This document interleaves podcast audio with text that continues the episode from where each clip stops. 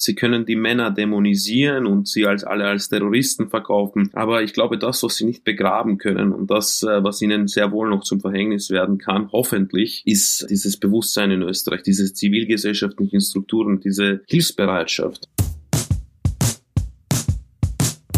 Hallo und herzlich willkommen zu Aufstehen laut, der Podcast für alle, die was bewegen wollen. Hier sprechen wir von Aufstehen mit Aktivistinnen, Expertinnen und Betroffenen über die Themen, die vielen von uns unter den Nägeln brennen. Wir blicken hinter die Kulissen von erfolgreichen Kampagnen, die unsere Politik und unsere Gesellschaft verändern und wir schauen uns immer auch an, was Menschen wie du und ich ganz konkret tun können.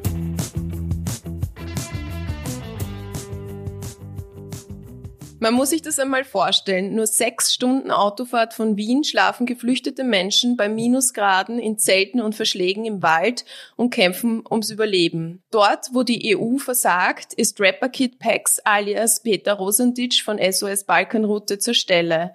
Mit ihm spreche ich heute über die dramatische Situation in Bosnien. Und wir schauen uns natürlich auch an, wo es Hoffnung gibt, wie man helfen kann und wie man aktiv werden kann. Peter, ich freue mich sehr, dass du heute da bist. Ähm, magst du dich vielleicht ganz kurz vorstellen? Wer bist du? Was machst du beruflich? Was machst du auch als Rapper? Ja, Peter Rosandic, ähm, 36 Jahre alt, Wiener, äh, aufgewachsen in Wien, äh, Flüchtlingskind äh, aus dem ehemaligen Jugoslawienkrieg, aus Kroatien. Und ja, die letzten zwei Jahre mache ich den Balkanrouten Wahnsinn. Sonst bin ich bekannt für, eher für meine Musik, für mein Rap als Rapper Kidbacks und ja, die letzten zwei Jahre bin ich auf jeden Fall auf der Balkanroute äh, gefangen, sozusagen. Das klingt nach einer sehr, sehr intensiven Zeit, nach einem sehr intensiven Engagement. Was war denn für dich so der ausschlaggebende Moment, wo du gesagt hast, du willst dich jetzt engagieren, du willst da helfen, du willst was tun? Naja, das Schlüsselmoment war auf jeden Fall, äh, wo wir ins, äh, das erste Mal unten waren im, im Horrorcamp Wuciak. Das war ein Camp auf einer Müllhalde neben einem Minenfeld, äh, wo Menschen auch so nach dieser aus dem Augen, aus dem Sinn Politik einfach irgendwo isoliert werden und äh, die nicht erwünscht, nicht, nicht nur zeigen, nicht nur, man zeigt nicht nur, dass sie nicht erwünscht sind, sondern man lässt diese Menschen wortwörtlich äh, ums Überleben kämpfen. Da gab es keine Wasserversorgung, kein Strom, gar nichts und äh, das hat uns derart mitgenommen, dass wir dann äh, ja äh, zwei, drei Wochen schon mit einem LKW unten waren und äh, viele LKWs sind gefolgt. Jetzt wurde wieder gesammelt. Das Camp Woodchuck ist mittlerweile Geschichte. Und ja, wir stehen da, äh, haben viel gelernt in den letzten zwei Jahren, äh, haben viel gemacht in den letzten zwei Jahren, äh, aber das, Pro das Grundproblem, das Grundübel ist noch immer das gleiche. Wie lange gibt's SOS Balkanroute schon? SOS Balkanroute gibt's jetzt fast zwei Jahre, wenn man jetzt die Kalenderjahre rechnet. Äh, wenn nicht, dann ist, sind es äh, etwas über eineinhalb Jahre. Also im, im September 2019 waren wir das erste Mal in, in Vuciak. Seitdem haben wir, wie gesagt, mit vielen zusammengearbeitet, haben uns ein Netzwerk an Helferinnen und Helfern, Lokalen dort erarbeitet sozusagen und, und haben wirklich, wirklich gute Verbindungen aufgebaut. Mittlerweile sind wir auch mehr, immer mehr im Austausch mit den Gemeinden, mit den Bürgermeistern und versuchen eine andere Art, äh, eine andere Art, eine wahrhaftige Hilfe vor Ort zu leisten und nicht eine plakative, symbolische äh, Vorgangsweise äh, zu nehmen. Ähm, was meinst du mit plakativer ähm, Vorgehensweise? Kannst du da so ein schlechtes Beispiel nennen? Ja, ich glaube, wir haben eh schlechte Beispiele in Österreich. Äh, ein schlechtes Beispiel wäre auf jeden Fall der Herr Karl Nehammer, der sich da großartig inszeniert hat mit Österreich-Flagge und das ist eben das, was wir unseren äh, Spenderinnen und Spendern nicht vermitteln wollen, sondern ganz im Gegenteil. Unsere Aktionen sind sehr transparent. Man kann teilweise live zuschauen auf Facebook, wie tausend Artikel verteilt werden, die von Spendengeldern finanziert wurden. Also da geben wir uns Mühe, die Hilfe nicht nur, nicht nur in irgendeiner Blase zu machen oder, oder für, für Propagandazwecke, sondern da, dass das wirklich nachhaltig und, und langfristig äh, äh, etwas bewegt auch unten. Das ist, glaube ich, das Wichtigste neben der, der Akuthilfe, der Nothilfe. Ist, muss auch die Überlegung immer sein, wie man langfristig Hilfsstrukturen verbessert unten in solchen schwierigen, schwierigen, schwierigen Umständen. Ich sage es dreimal schwierig, weil äh, in Bosnien-Herzegowina ist es einfach sch wesentlich schwieriger ähm, als, als zum Beispiel in Griechenland, wo das ja doch ein EU-Land ist, wo es hunderte NGOs gibt, wo das Interesse massiv war und die letzten Jahre eine ganze NGO-Szene aufgebaut hat auf Lesbos. Und das ist in Bosnien alles noch in den Kinderschuhen und da haben wir natürlich einen Vorteil jetzt, wenn, wenn, wenn, der, wenn der Fokus sich auf Bosnien gerückt hat, so wie es beim Camp, Brand des äh, Camp Sleeper war jetzt im Dezember, dann ähm, sind wir schon für viele Ansprechpartner, auch für viele deutsche größere Organisationen. Wir schauen, dass sie, dass ihre Gelder gut ankommen, auch mit. Also wir helfen auch anderen, die helfen wollen. Das heißt, ihr seid da gerade auch dabei, ähm, ganz massiv Infrastruktur, Hilfsinfrastruktur vor Ort aufzubauen. Ähm, kannst du vielleicht ganz grundsätzlich mal ähm, die Situation vor Ort beschreiben, wie es den Menschen dort geht, wie es ähm, mit den Lagern ausschaut, welche Lager gibt's noch, wo halten sich die Leute auf, weil du hast ja schon zwei Lager erwähnt, die es jetzt so in der Form eigentlich nicht mehr gibt. Ähm, ja, wie schaut's dort im Moment aus? Wie kann man sich das vorstellen? Ja, im Moment schaut es vor allem schlimmer aus im Kanton Unasana. Das ist der Kanton, der im Nordwesten Bosniens ist und an Kroatien grenzt. Äh, da ist die Lage so, dass es schon noch immer sehr, sehr viele Leute gibt, äh, die in Abbruchhäusern, die in alten leerstehenden Fabriken, alten leerstehenden Pensionistenheimen oder im, im Wald leben. Ja, die Situation für diese Leute ist natürlich am schlimmsten, weil sie weder einen Camp, äh, weder einen Platz in den offiziellen Camps finden, äh, noch ein Dach über dem Kopf haben. Meistens für die ist es am schlimmsten, aber es ist auch für die anderen schlimm, weil die ähm, Camps, die dort sind, die äh, vor allem die Männercamps. Man muss jetzt wirklich da auch unterscheiden äh, in, der, in der Qualität und in der Versorgung der Camps. Das Problem in Bosnien-Herzegowina sind nicht die Familien- und Kindercamps. Die Frau Nationalratsabgeordnete äh, Kugler, Menschenrechtssprecherin der ÖVP, hat mich dreimal in Bosnien angerufen und wollte mir ganz stolz sagen, dass man jetzt eine Million runterschickt Leider musste ich dann feststellen, dass diese äh, Million zweckgebunden an Familien und Kinder war. Die Situation in Bosnien ist aber so, dass äh, dort vor allem Männer Männer ums Überleben kämpfen. Also Männer sind die, die barfuß im Schnee stehen, in, in Lipa bei, keine Ahnung, 30 Zentimeter Neuschnee, am gefühlt kältesten Punkt in diesem Kanton, mitten in den Bergen, ohne Strom, ohne, ohne Heizung, also bis vor kurzem noch. Jetzt wurde das schon ein bisschen verbessert. Und ähm, ja, deswegen, ähm, die Männer sterben uns weg und ich glaube, äh, ja, ich weiß nicht, um welche Rechte wir noch glauben können, wenn wir an die Abschiebung in der, in der Zinnergasse denken. An Kinderrechte sind es scheinbar nicht. Die Männerrechte wurden schon längst demontiert.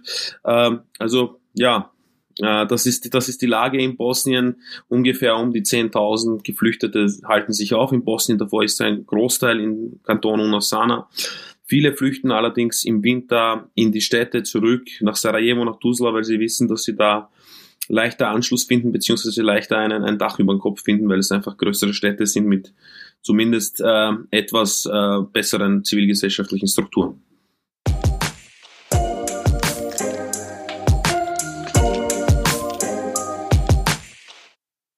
10.000 Menschen ist ja ganz schön viel für ein kleines Land, das nach wie vor auch ähm, selbst viele Probleme hat, mit denen es kämpft.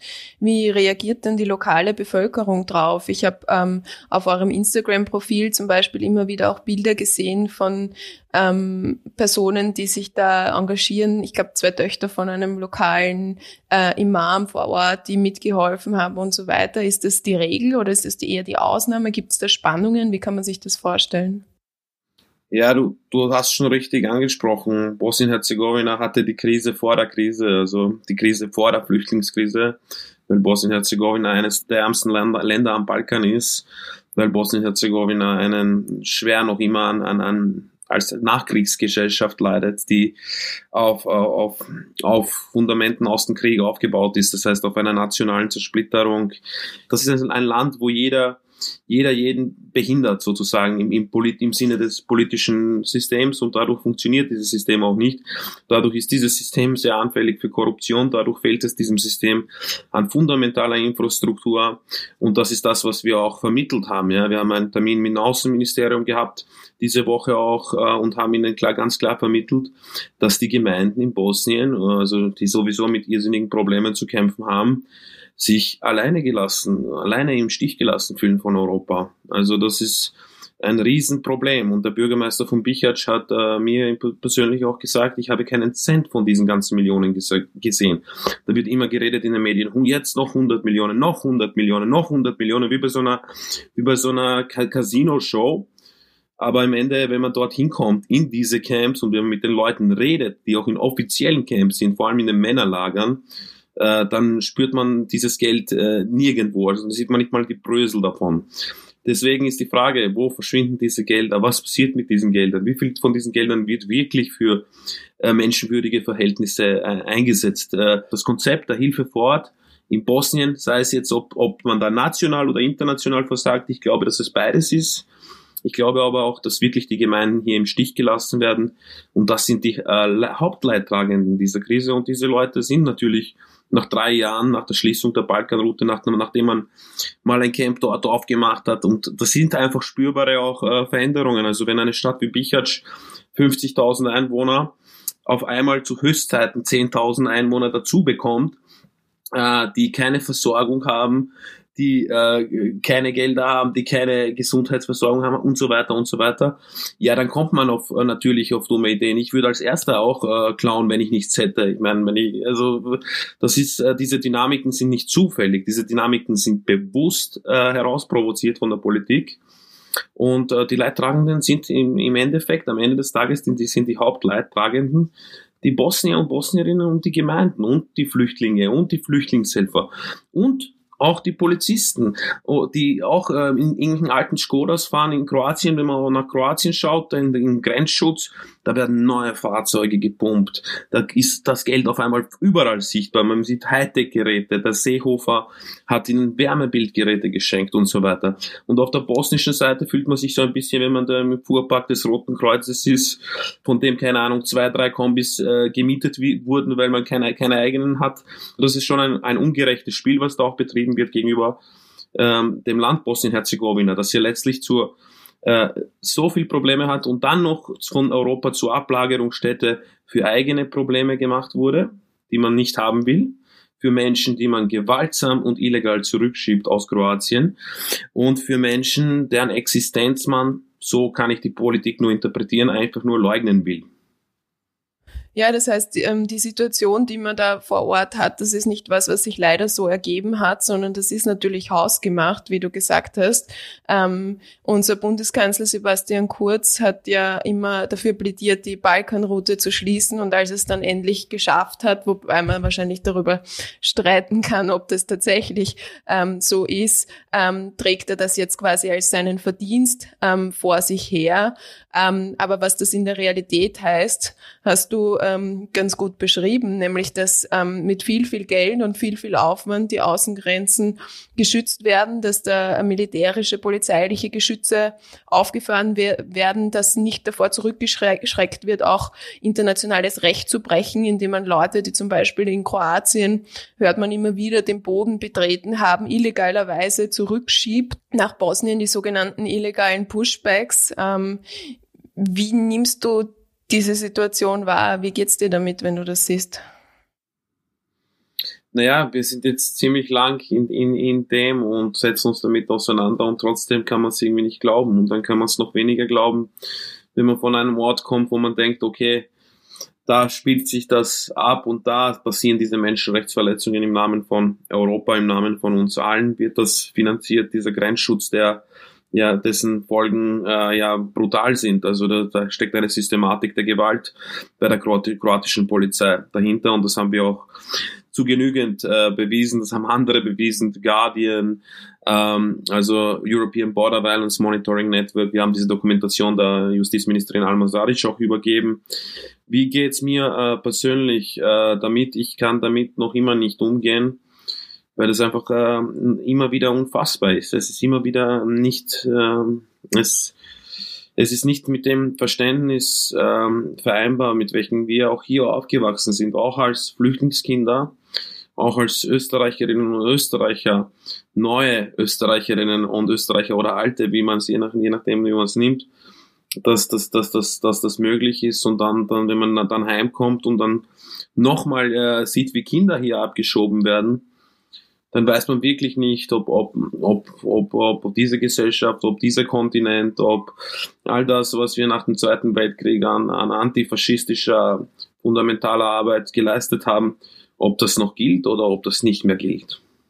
Mhm ich finde, das, was in solchen Situationen Hoffnung macht, ist halt, wenn man sich Leute anschaut, die so ein unglaubliches Engagement an den Tag legen, wie ihr es tut. Ähm, vielleicht kannst du mal für unsere ähm, Hörerinnen und Hörer, die die Balkan, also SOS Balkanroute jetzt nicht so gut kennen, erklären, wie das denn so funktioniert. Also wie, wie konkret helft ihr vor Ort, wie oft seid ihr dort, wie seid ihr auch mit anderen ähm, Initiativen aus anderen Ländern vernetzt und wie, wie funktioniert das auch mit Spenden sammeln und verteilen und ja. Ja, es hat angefangen ähm, naiv und dilettantisch mit, mit, mit einem Kombi, mit dem wir gefahren sind, äh, wo wir dann begriffen haben, dass die Ausmaße und dieses unfassbare und unendliche Fass an Elend auf der Balkanroute äh, einfach zu groß ist für uns alle. Das ist noch immer so. Allerdings ist es so, dass wir uns natürlich mit der Zeit auch professionalisiert haben. Ja? Also dass wir ähm, äh, in Logistik viel gelernt haben und jetzt und trotzdem werden wir immer wieder überflutet und wurden jetzt wieder überflutet mit Spenden. In Österreich ist es ein Wahnsinn, was da zusammengekommen ist. Ich habe also jetzt mit Linz telefoniert, die gestern gesammelt haben. Die haben schon drei LKWs voll. Also das ist, das sind Dimensionen, die wir so noch nicht, noch nicht hatten. Und damit kommen wir jetzt zurecht. Das ist nur ein Aspekt der Arbeit.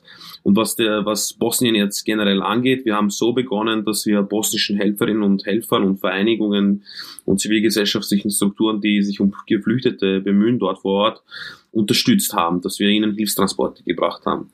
Es gab allerdings einige Punkte und Orte, wo einfach menschliche Ressourcen gefehlt haben. Ja. Und dann haben wir im Juli 2020 haben wir eine Küche begonnen im Sommer in der Stadt Velika Kladuscha und haben dort tagtäglich, seit, seitdem versorgen wir tagtäglich die Leute mit Essen. Wir haben das Kochen mittlerweile aufgegeben. Warum haben wir das Kochen aufgegeben? Weil es einfach schwierig ist für mehrere Kulturkreise ähm, genügend schmackhaft. Wir wollen ja auch, dass das den Leuten schmeckt und dass sie das auch ähm, gut annehmen. Und äh, manchmal ist es besser auch den Leuten äh, die Zutaten zu geben und jeder macht sich das dann nach seiner gewissen kulturellen ähm, Handlungsweise genauso wie er es mag. Und äh, es ist auch ein bisschen eine Form von Therapie, wenn man die Leute beim Feuer kochen sieht. Dann haben sie in den Momenten haben sie zumindest eine Beschäftigung, eine Freude in dem ganzen Elend. Und äh, wir distribuieren dort zum Beispiel täglich, sind österreichische Ehrenamtliche, im Moment sind es sechs, die und sind, und dann wird das den Leuten dort da, äh, geliefert, damit sie zumindest nicht hungern müssen. Ja. Da, andererseits unterstützen wir fast an allen Hotspots in Bosnien äh, Menschen und Bosnier und Bosnierinnen, die sich bemühen, also richtig, du hast auch vorher erwähnt, Amina und Merdia, die zwei jungen Mädels. Deren Vater Religionslehrer ist, der nach seiner Schulzeit und nach deren studentischen äh, äh, Verpflichtungen gehen die gemeinsam und bringen dort Essen, was die Mutter gekocht hat. Also das, diese zwei Mädels unterstützen wir jetzt. Jetzt nehmen wir ihnen zum Beispiel ein, ein Warehouse, ein, ein Lager, damit sie auch Spenden besser lagern können. Dann unterstützen wir in Tuzla, haben wir, haben wir mehrere Mieten und haben auch äh, zum Beispiel Heizungen und so weiter gekauft für äh, ein Tageszentrum für Geflüchtete, wo sie täglich von neun bis sechs zumindest im Warmen sein können und nicht auf der Straße und wo sie halt irgendwelche normalen Aktivitäten, wo sie am Computer was machen können, wo sie sich Kaffee kochen können. Und ähm, ja, ansonsten unterstützen wir sehr viel mit, mit, äh, mit Geld auch, ja äh, an die bosnischen Helferinnen und Helfer. Also wir waren bei homosexuellen Refugees in Sarajevo genauso. Da gibt es eine Aktivistin, die sich um, um Homosexuelle vor allem kümmert, die natürlich doppelte und dreifache Diskriminierung erleben, teilweise dann leider in diesen Lagern auch und in diesen Elendsdynamiken, die sich da entwickeln und äh, die in, halt in, in Hostels geschützt leben und so weiter. Und ja, jetzt ich könnte unendlich viel erzählen, äh, aber ich glaube, am besten man schaut sich auf unserer Seite an, immer was wir aktuell machen, wo wir aktuell sind. Aber es ist äh, zum Glück so heute mittlerweile, dass wir an fünf, sechs Orten in fünf, sechs Städten tagtäglich mit, mit, mit unserer Hilfe präsent sind, ob äh, selber vor Ort oder mit, mit vertrauenswürdigen, lang, mittlerweile langen Partnern in, in Bosnien. Mhm Danke. Ich glaube, das macht schon einen ganz guten Eindruck, was ihr alles auf die Beine gestellt habt. Den Link zur Website stellen wir dann natürlich auch wieder in die Folgenbeschreibung, damit sich die Leute das anschauen können. Für mich persönlich ist der Eindruck entstanden in den letzten Wochen und Monaten, dass sich sehr, sehr viel getan hat. Also eure Aktionen haben immer mehr Aufmerksamkeit auch in Österreich gewonnen. Ich habe mitbekommen, wie unendlich viele Spendenaktionen, ich weiß gar nicht, wie viele Städte das insgesamt waren, wo die Leute gespendet haben ähm, für euch, für eure Transporte. Es gibt außerdem gerade diese Protestcamps und Zeltstädte in diversen Städten, die organisiert sind, um auf das Elend der Flüchtlinge im Winter in Bosnien, aber auch in Griechenland hinzuweisen. Es gab jetzt diese große Protestbewegung gegen die Abschiebung der Mädchen aus der Zinnergasse. Also da tut sich gerade total viel. Wir von Aufstehen haben zum Beispiel vor Weihnachten eine Telefonaktion gestartet, wo Menschen, unglaublich viele Menschen zum ersten Mal mit Politikerinnen und Politikern telefoniert haben und gesagt haben, das geht so nimmer, wir müssen die griechischen Lager evakuieren und da allen Mut zusammengefasst haben und ÖVP-Politikerinnen ange, angerufen haben. Und wir haben unglaublich viel Solidarität auch erlebt für das Thema und für, um, um Geflüchteten zu helfen. Bei uns sind da, wir haben das unlängst im Team ein bisschen reflektiert, sind ein bisschen Erinnerungen an 2015 auch wahr geworden. Hast du das Gefühl, dass da eine neue Welle der Solidarität vielleicht mit Geflüchteten gibt? Ich glaube, es ist definitiv richtig, dass das jetzt wieder äh, andere Dimensionen angenommen hat und jetzt, dass das ins öffentliche Bewusstsein kommt, was, was sich da abspielt an den Außengrenzen, was da passiert in unseren Namen, wohin unsere Gelder letztendlich fließen. Bei der kroatischen Grenze ist es vor allem schlimm, die Systematik, also da Menschen schlagen, äh, finanziert mit unseren Geldern, die unbewaffnet äh, einfach nur auf einer, nach einer Suche sind und nach einer Suche nach einer Antwort. Ja, da geht es um zutiefst menschliche Sachen. Da geht es um Menschen, die drei Jahre in Bosnien festhängen. Wir haben sie auf dem Camp auf der Müllhalde gesehen und dachten uns, es kann nicht schlimmer werden. Und es wird wohl nicht schlimmer werden, es kann nur besser werden, wenn man das sieht, aber das, äh, das, das toppt sich wieder. Das Elend toppt das Elend. Und äh, man lässt das einfach, äh, also das, das, diese Politik, das ist echt, äh, echt unbegreiflich. Und ich glaube, dass wir vor allem, viele Menschen, die in Österreich äh, hierher hergekommen sind, Migrationshintergrund haben, wir wurden ja geprägt auch von Österreich, nicht nur negativ, sondern auch positiv. Ja. Positiv war für mich als Kind auch zu sehen, diese ganzen Nachbar in Notsticker, diese ganze massive Solidarität, wo man gesagt hat, das ist so nahe bei uns, das ist Bosnien, das ist drei Stunden von uns entfernt mit dem Auto. Wir müssen da was tun, wir müssen helfen und ich glaube, diese, dass sie können die Männer Sie können die Männer dämonisieren und sie als alle als Terroristen verkaufen. Sie haben ihre rechtspopulistische Propaganda verkauft. Sie haben mit ihrer rechtspopulistischen Propaganda haben sie Wahlen gewonnen. Aber ich glaube, das, was sie nicht begraben können und das, äh, was ihnen sehr wohl noch zum Verhängnis werden kann, hoffentlich, weil es, äh, wenn es ihnen zum Verhängnis wird, wird es ein Licht für die Menschenrechte werden. Ähm, ist äh, diese, diese, dieses Bewusstsein in Österreich, diese zivilgesellschaftlichen Strukturen, diese Hilfsbereitschaft, auch dieses, dieses Bewusstsein, uns geht es gut, anderen geht es schlecht. Und wenn es dann durch uns oder durch unsere Gewalt, durch unsere Polizei, durch unseren Grenzschutz, durch unsere Asylpolitik Menschen noch schlechter und noch schlechter und noch schlechter geht, ähm, dann wird das den Menschen sehr wohl bewusst werden. Ich glaube, dass, dass ich glaube, es ist schon was, es, es tut sich was. Und ich glaube, die letzte Umfrage, auch die da im Report gezeigt habe, ich glaube, es war eine Gallup-Umfrage, äh, hat gezeigt, dass das Land äh, nicht auf der Linie des, äh, des Kanzlers ist und nicht auf dieser Linie ist, sondern dass es sehr wohl sehr gespalten, diese, diese ganzen Phänomene äh, beobachtet. Mhm. Ja, ich habe auch immer noch die Hoffnung, dass ähm, viele Menschen nicht stolz drauf sind, dass Österreich oder kurz die Balkanroute geschlossen ähm, haben sozusagen, sondern dass sie stolz drauf sind, wenn sie ähm, dafür sorgen können, dass es Menschen wieder besser geht. Ganz egal, ob das jetzt passiert über Spenden, Sachspenden, ähm, Hilfe, akute ähm, Problemlinderung sozusagen oder ob man eben versucht, auf der politischen Ebene die Umstände zu ändern. Stichwort politische Ebene, wenn du eine Sache ändern könntest, jetzt egal ob auf österreichischer Ebene oder wahrscheinlich ein bisschen effizienter auf EU-Ebene, Was wäre das, wenn du heute Kommissionspräsident wärst und die Situation ändern könntest, schon einen Beschluss der Regierungschefinnen hinter dir hättest? Was würdest du ändern? Naja, ich glaube, das kann, das kann man sich sehr ausmalen. Äh, ich würde mal die Leute auf jeden Fall evakuieren und äh, ich glaube, das sind lächerliche Zahlen. Das sind wirklich, wirklich lächerliche Zahlen. Da geht es um 10.000 Menschen in Bosnien. Und ich glaube, auf Lesbos sind es 13.000. Also verglichen mit den, mit den Kapazitäten, allein was wir in Österreich hier haben. Wir haben in einem leeren Flüchtlingsheim, wo das Arbeiter-Samariter-Bundes letztes Jahr unsere Spenden gelagert. Das war immer so trist zu sehen. Du gehst aus einem leeren Flüchtlingsheim, das voll intakt ist, das Strom hat, das alles hat und du gehst nach Bosnien, wo die Menschen nichts haben, um, um ihnen diese Spenden zu bringen. Ne?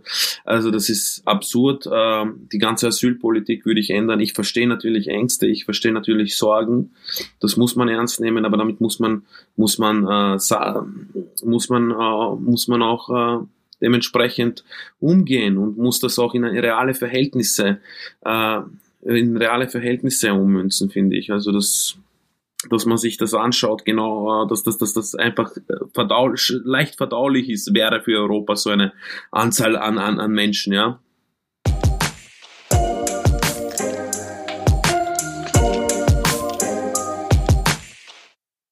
Es wird ja immer damit argumentiert, ähm, wenn man jetzt die Menschen gut versorgt, wenn die zu uns kommen dürfen, dann werden das immer mehr. Das ist dieser Pull-Effekt, wie das ähm, Sebastian Kurz zum Beispiel nennt.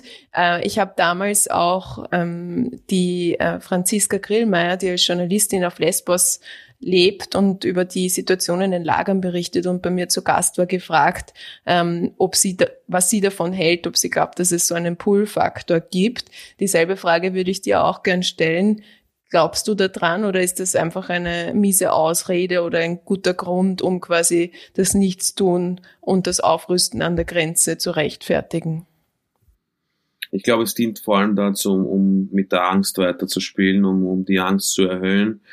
Ähm, Pull-Effekt hin, Pull-Effekt her. Ähm, äh, wir werden sowieso klimabedingt äh, viele Geflüchtete in, in Zukunft erwarten können, weil die Menschen klimatechnisch nicht mehr leben können dort, äh, dort leben können werden, wo sie jetzt leben. Also äh, und da, da können diese Menschen nichts dafür, genauso wie Menschen auch aus Marokko, auch aus Bangladesch und auch aus diesen Ländern nichts dafür können, dass die Umstände in ihren äh, Ländern so sind, dass sie äh, nicht weiterkommen und, und ihre Existenz gefährdet ist und, und, und einfach was Besseres suchen. Ja, da können wir, dann sollten wir nach, wenn wir diese Politik folgen, wenn wir dieses Konzept folgen, dann sollten wir die ganzen äh, Gastarbeiterverträge Ende der 60er Jahre äh, verbrennen, weil das ja alles Wirtschaftsmigranten waren.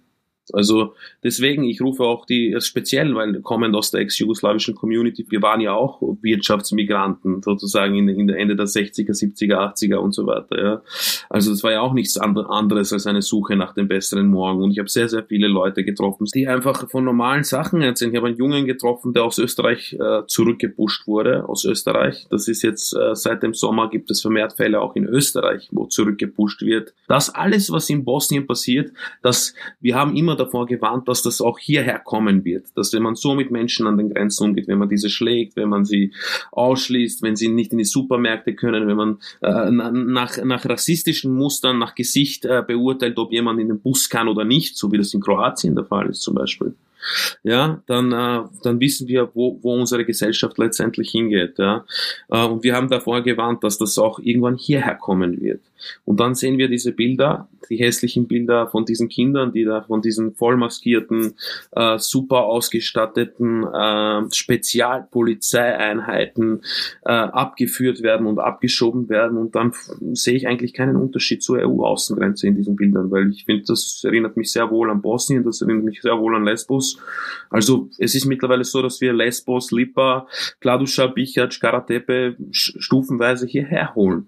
Und äh, scheinbar ist der Plan auch, die Pushbacks äh, auf EU-Ebene irgendwie nicht äh, noch rechtlich, noch rechtlicher zu legitimieren, weil sie wissen ja, das, was sie tun, ist ja EU-rechtswidrig. Sie wissen ja, das ist gegen die Europäische Menschenrechtskonvention und gegen alle asylpolitischen äh, relevanten Dokumente, die beschlossen wurden für unsere Hörerinnen und Hörer, die jetzt nicht so vertraut sind mit dem Begriff Pushbacks, kannst du das vielleicht anhand einem, eines Beispiels kurz erzählen, was ein Pushback ist oder was man darunter versteht? Ja, ganz einfach. Pushback ist, wenn man jemanden zurückschiebt, äh, ob das äh, zum Beispiel im, am Beispiel Kroatien jetzt, Kroatien schiebt nach Bosnien Menschen zurück, ohne ihnen die Möglichkeit auf ein ihnen zustehendes Asylverfahren zu geben und ohne überhaupt darauf einzugehen. In Kroatien ist das, äh, hat, hat das den schlimmsten Aspekt, weil dort wirklich, wirklich also systematisch geprügelt wird, systematisch gefoltert wird. Fälle von sexuellem Missbrauch wurden vom The Guardian aufgedeckt. Da sind, äh, da ist eine Armee an Leuten äh, und äh, die, die die diese, also die, die brutalste, brutalste Taten äh, vollgehen, ja. Und du hast erwähnt, dass das in Österreich auch ähm, vorkommt oder verstärkt vorkommen wird. Gibt es da einen konkreten Fall auch, den du ähm, meinst? Es gibt mehr, also wir haben vermehrt Leute getroffen, die gesagt haben, sie waren in Österreich, sie waren auf österreichischem Staatsgebiet. Äh, der letzte hat mir gesagt, St. Peter am Wöbleinsdorf war ja, das ist irgendwo in Kärnten bei der Grenze zu Slowenien. Und äh, diese Fälle, das haben wir schon im Juni, Juli, haben wir über diese Fälle gehört. Die Asylkoordination hat äh, Fälle auch noch dann genauer nachrecherchiert und äh, hat jetzt einen Fall der wird jetzt gerichtlich behandelt und da ist der Anwalt Clemens Lana dran und da werden wir sehen, was da rauskommt. Grundsätzlich ist es oft bitter. Manchmal, ich bin in Bosnien und rede mit jemandem und der sagt mir, er wurde aus Österreich zurückgepusht und natürlich ist die Info, wann das passiert ist, die wichtigste, weil man sechs Wochen ähm, verwaltungsrechtlich dagegen vorgehen kann und wenn die Frist verstrichen ist, nicht und dann sitzt mir immer mit jemandem im Wald und der sagt, vor acht Wochen und, dann bist du auch am überlegen, kann ich dem jetzt sagen, soll ich dem überhaupt sagen, dass die Frist voll abgelaufen ist, weil der eh am Ende ist, weil der eh kaputt ist, weil er eh im, im nassen Wald Wald am, am Boden ist bei Minusgraden. Also das sind Situationen, äh, ja, die, die, die kann man auch schwer beschreiben. Ja. Puh, wenn man jetzt angesichts dieser ganzen ähm, ja, Erzählungen und des ganzen Elends, ähm, von dem du auch berichtet hast, nicht mehr wegschauen kann, nicht mehr wegschauen möchte, helfen möchte, was tun will, was kann ich denn als Einzelperson die in Österreich lebt, machen? Ich glaube, dass das Wichtigste weiterhin auch, auch langfristig gesehen ist, dass weiter ins Bewusstsein zu rücken, weiter in, in den medialen Fokus äh, und äh, Nachbarn informieren, in Schulen referieren, äh, den Leuten, diese, diese Schülerinnen und Schüler aus der, aus der Zienergasse, also das war schon sehr rührend auch, wie die da geredet haben und sie sich organisiert haben und ich glaube, dass, dass, dass das das Wichtigste ist, dass wir die Politik noch offensiver angehen, dass wir Medienräume besetzen, dass wir aufzeigen und dass wir das machen, was die, was die Rechten scheinbar so erfolgreich gemacht haben, indem sie äh, Wordings verwendet haben und diese besetzt haben. Ja, und das, da haben wir, glaube ich, einige Züge verpasst. Und wir müssen auch, das finde ich gut in der Kommunikation, dass man sagt, dass das diese Mädchen, die abgeschoben waren, wurden Österreicherinnen und Österreicher sind, weil sie hier geboren sind, weil sie hier aufgewachsen sind, weil sie hier ihre Freunde haben. Ich finde es wichtig, Abgeordnete zu anzuschreiben, auch Lokalpolitiker von Lokalpolitikern fordern, dass sie ihre Städte zu sicheren Häfen erklären, dass also diese, diese kommunale Ebene, die wird irgendwann auf die Bundesebene, das muss, muss sich irgendwann widerspiegeln. Wenn so viele Tiroler ÖVP-Bürgermeister sich solidarisieren, wenn die katholische Kirche auch so viele Prominente hat, die da zu diesen äh, Zeltaktionen in den Städten kommen, auch zu unseren Aktionen, ein Wochenende für Moria in Innsbruck, in Wien, äh, dann ist das auf jeden Fall gut. Natürlich jetzt von der akuten humanitären Sicht ist natürlich, sind, sind natürlich, wir brauchen immer, immer konstant Geld spenden, natürlich. Andererseits sind es die Sachspendenaktionen. Und äh, in, natürlich, man, es gibt Leute, die mit uns runterfahren, es gibt Leute, die mit uns helfen, aber auch da sind wir eher vorsichtig, werden auch ein, ein, an unserem Selektionsverfahren auch ein bisschen das äh, besser machen, weil das ist auch nicht für jeden etwas, das ist auch nicht für jeden etwas und das sollte man sich sehr, sehr gut überlegen und alles sehr gut abwägen, ob man dieses Trauma auch, äh, das ist ein Trauma, es ist, es, es, unser Leben hat, die, Balk, das Balk, die Balkanroute hat unser Leben geändert, also unser Leben ist nicht wie vorher. Ich bin richtig wütend nach Österreich gekommen und habe mir gedacht, was für ein Scheiß ist das hier, sozusagen.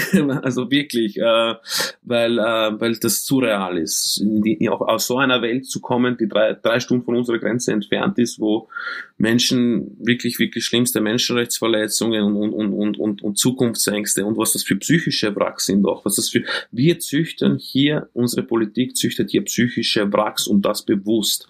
Wenn jemand drei Jahre in Bosnien herumgeht, immer wieder, wir haben Leute die getroffen, die 36 Mal von der kroatischen Grenze zurückgeschlagen wurden. 36 Mal hat es versucht, 36 Mal haben sie ihn geschlagen. Ihr könnt diesen Willen der Menschen nach einer besseren Zukunft nicht mit eurem Schlägen brechen. Und, und äh, nicht der Puller-Effekt ist das Problem. Das Problem sind diese, diese, diese, diese Strategien, die es letztendlich bewirken wollen, dass eine psychologische Deportationsbereitschaft bei diesen Menschen entsteht. Ja, also alles, was wir dort sehen, hat ein, bewusst, ein bewusstes Ziel, was niemand aussprechen will, aber es ist die psychologische Bereitschaft zur Deportation herzustellen. Ja. Also ein System, das es möglichst unschmackhaft machen soll, ähm, sich auf den Weg in ein besseres Leben zu machen oder das auch nur zu versuchen. Das ist unmenschlich, das ist untragbar. Wir haben jetzt ein paar Möglichkeiten gehört, wie ihr zu Hause, wie wir, wie jeder, jeder einzelne von uns aktiv werden kann. Man kann Organisationen wie SOS Balkanroute unterstützen durch Spenden, durch Sachspenden. Wir stellen natürlich ähm, alle Links und Initiativen, die wir jetzt auch im Laufe des Gesprächs erwähnt haben, in die Folgenbeschreibung von unserem Podcast, damit ihr das wiederfinden könntet, könnt. Ähm, und wir werden auch ähm, weitere Links zur Verfügung stellen zu Aktionen, wie ihr auch ähm, eure Stimme politisch erheben könnt. Also ähm, wir haben zum Beispiel auch, weil du die kommunale Ebene angesprochen hast, mit Aufstehen eine Aktion, wo man ähm, seiner Bürgermeisterin, seinem Bürgermeister ein E-Mail schreiben kann und sagen kann, hey, schau mal, ich finde bei uns in der Gemeinde, da ist Platz. Und da passiert dann auch ganz schnell ganz viel. Wir haben Beispiele aus Gemeinden, wo ähm, dann sehr schnell Initiativen auch entstanden sind oder sich Bürgermeister positiv ausgesprochen haben. Und das macht auch was mit dem Land und das zeigt auch der Bundesregierung, dass da Bereitschaft da ist. Wir haben eine Telefonaktion, ähm, die immer noch aufrecht ist, wo man sich anschauen kann, mit welchen Argumenten man versuchen kann, ähm, PolitikerInnen zu überzeugen und die auch anrufen kann, ähm, Geflüchtete aufzunehmen. Es gibt die Zeltaktionen, die Protestaktionen, die man unterstützen kann, bei denen man teilnehmen kann. Ihr alle kennt unterschiedliche Möglichkeiten, auch in den sozialen Medien oder im Gespräch mit Freundinnen, Freunden, äh, mit Bekannten aktiv zu werden und da auch eure Meinung stark einzubringen bringen. Also es ist wirklich, es gibt viele, viele Möglichkeiten, wie wir jeden Tag darauf hinweisen können, dass da, dass wir das, was da vor den Grenzen, vor den Toren Europas passiert, nicht hinnehmen wollen. Vielen Dank, Peter, für dieses Gespräch. Wir werden uns nicht desillusionieren lassen, auch ähm, wenn die Situation ganz, ganz unerträglich ist. Ich bin sehr, sehr froh, dass es so viele engagierte Menschen wie dich gibt, die ein sehr große, eine sehr große Last auch auf sich nehmen, um anderen zu helfen. Aber ich bin eigentlich überzeugt davon, dass genau das unsere Gesellschaft ausmacht, die Solidarität und die Hilfsbereitschaft und dass das was ist, worauf wir aufbauen können und sollten. Euch, liebe Hörerinnen und Hörer, vielen Dank fürs Zuhören. Lasst euch nicht unterkriegen und bis zum nächsten Mal.